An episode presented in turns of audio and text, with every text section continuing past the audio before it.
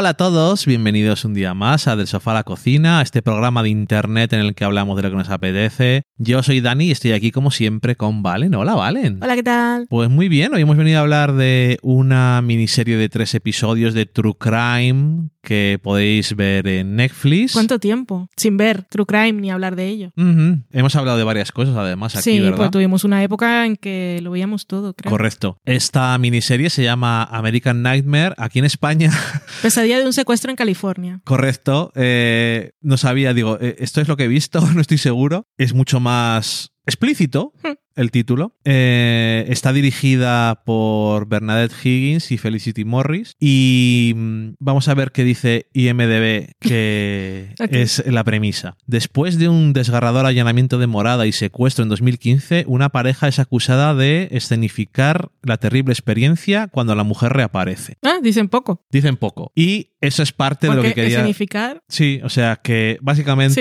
eh, por explicarlo de otra forma, se, lo han montado. hay una, una pareja y el, el hombre dice que han secuestrado, han venido unos y han secuestrado a mi novia y cosas, cosas y dice, no voy a entrar ahora mismo en detalles Y cosas y la mujer vuelve a aparecer y la gente de... Yada, yada. Yada, yada, yada, la mujer aparece y dicen, esto se lo han inventado por atención o, o sea, es un poco nonsense porque no, no están ganando nada, pero Es correcto. eh, ahí está. Eh, son tres episodios y lo que quería decir es que realmente no va de eso, No. pero es un gran caso para llamar la atención porque es como muy... En, su- en Estados Unidos parece que fue famoso porque era... ¿Es esto un Gone Girl de verdad? Claro, y este te lo hace jugoso. Se escriben solo los titulares Ujú. y la, la prensa fácil. O sea, en el momento ahí todo lo que le pueda sacar jugo al juego de palabras y, Ujú. y decir y más. Y sacar artículos de cuál era la película, por qué se parece.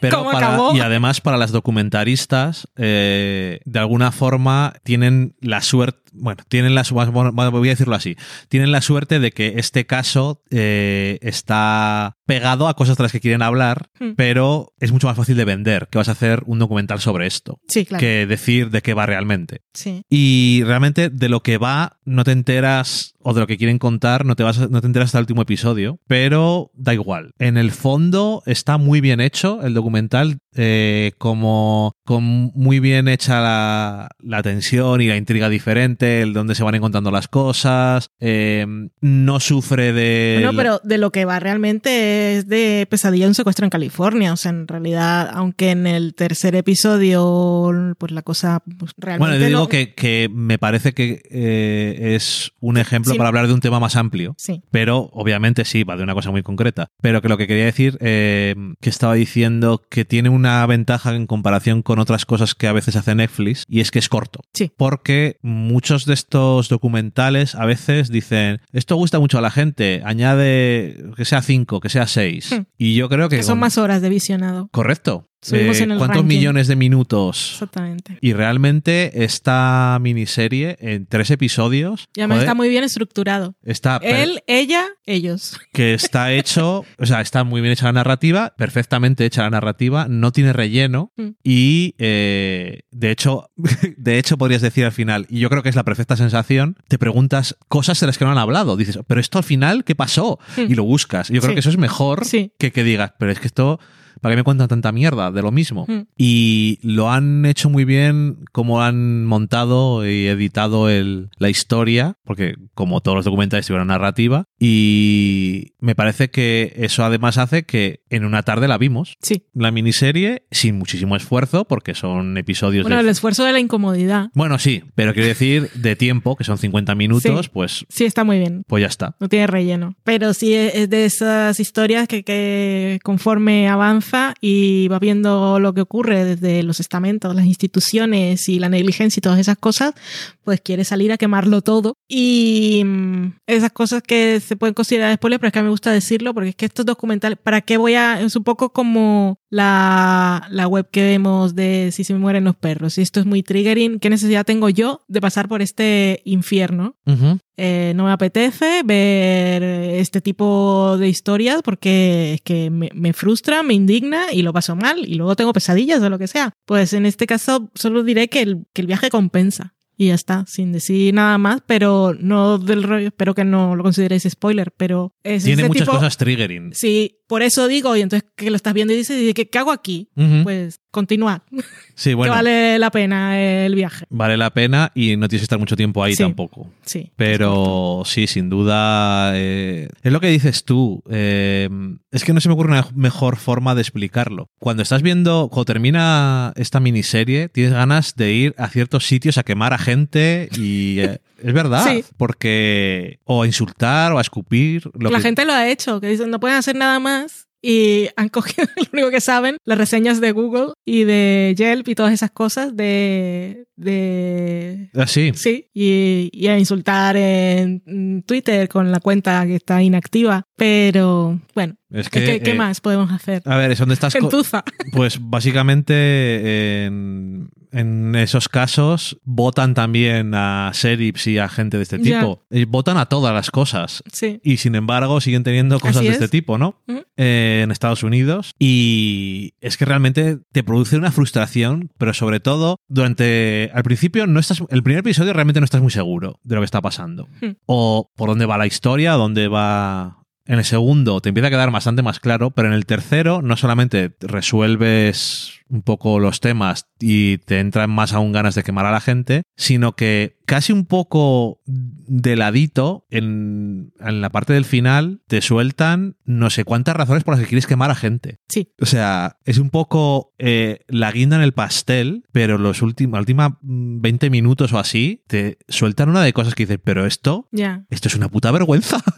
Pero a cambio también te, te muestran algunas personas que benditas sean. Sí, o sea, eso. Y francamente, yo ya con la, con la edad eh, me he vuelto un poco blando. Yo con las fotos de Pero- reencuentros años después y esas cosas, a mí se me salieron las lágrimas y yo estaba totalmente... Yo con ese personaje, digo personaje, ya sé que es una persona. Estaba buscando en Instagram, pero solo tiene Facebook. Bueno, yo con ese personaje, que digo que le llamo personaje porque Sí. es una narrativa, pero es una persona, yo la mitad de las veces que hablaba estaba a punto de salirme una lágrima.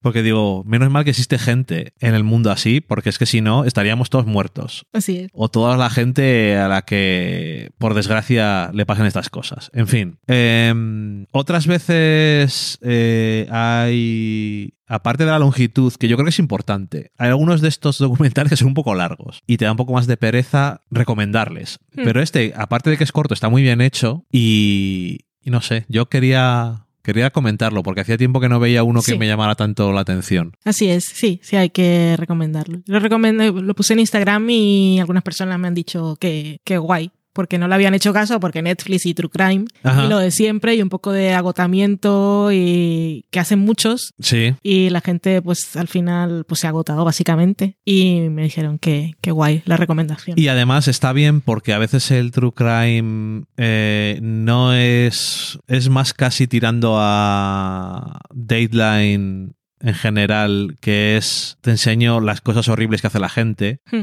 Pero no tienen una finalidad de exponer cosas del sistema o cosas que se hacen mal en general. Y este es un caso bueno. Que lo hace todo.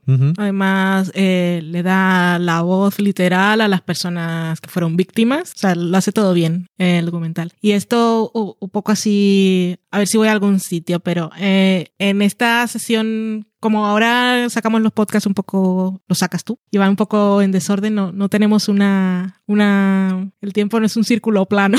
Aquí, no sé cuándo salen las cosas. Ya no podemos hacer casi, no podemos hacer referencias a otros programas porque no sé si han salido o no. Era lo que quería decir. Pero bueno, en esta sesión que hemos hecho hoy hemos hablado de anatomía de una caída, de la zona de interés y de, este, de esta serie documental. Y gracias a esta serie documental de alguna manera se conecta con las otras dos, eh, en todo- cuando, cuando la policía llama, le pone al caso la etiqueta de es, es la perdida de la vida real, Ujú. desde ese momento eh, deshumaniza a las personas y hace muy fácil que toda la gente repita la narrativa muy fácilmente. Pero además, solo con ver eso, la persona que, que está leyendo la noticia enseguida saca una conclusión y ya sabe cómo son esas personas en su vida privada y por qué hacen esto y cuál es su psicología y su fuero interno. Que son, tenéis que escuchar los podcasts de las dos películas cuando salgan y es que está ahí, es la representación de ambas dos cosas. Ya está. Aquí rompiendo el espacio-tiempo. Ya te veo, totalmente. Igual sale otro podcast de otra cosa antes, quién sabe. He En roto fin. la, la fábrica, la, fa- la fábrica de la sociedad. la, fábrica, la fábrica de la sociedad. Te agradezco el título, no sé si es un poco largo, pero Totalmente. bueno, me lo voy a guardar. Eh, pues nada más, ¿no? Que os recomiendo mucho que lo veáis y que, como dice Valen, es un mar de true crime en Netflix, tanto que producen ellos como que compran y a veces, bueno, ellos y todas las otras plataformas. Hmm. Es un género que lleva ya 10 años enloquecido, desde Siria Sí. a lo mejor. o bueno, siempre lo ha sido, pero ahora se ha hecho todavía más mainstream. Hmm. eh, de Jinx y Making a Murderer y todas esa estas fue la cosas. época. Y, y nada, que este es uno en el que le podéis prestar atención y que, y que está guay y es cortito. Y nada más, eh, nos escuchamos otro día. Adiós. Adiós.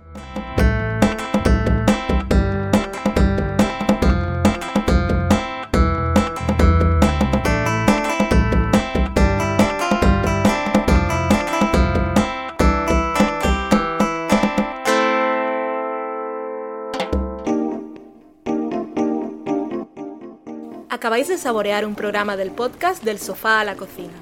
Para prepararlo hemos usado los siguientes ingredientes. Un Dani, una Valen y una licencia Creative Commons, reconocimiento no comercial compartir igual. Cuando tenemos los ingredientes, los picamos muy finos, los dejamos pochando en una sartén y cuando estén caramelizados, los mezclamos con la licencia Creative Commons, que, cuidado, no admite uso comercial de la obra original ni derivadas, que se tienen que distribuir con la misma licencia que la original, siempre citando a los creadores. Después de 10 minutos, condimentamos la mezcla con iTunes, iBooks, Twitter y un poco de Facebook. Si no encontráis las adecuadas en el mercado, buscad el nombre del blog. A continuación, introducimos en el horno y, después de 30 minutos, lo servimos aderezado con música distribuida con licencia Creative Commons a través de Jamendo. Al final del post correspondiente vienen especificadas concretamente. Si tenéis alguna duda con respecto a la receta o a cualquier otra cosa, podéis preguntarnos a través del correo electrónico del sofá a la cocina Buen apetito.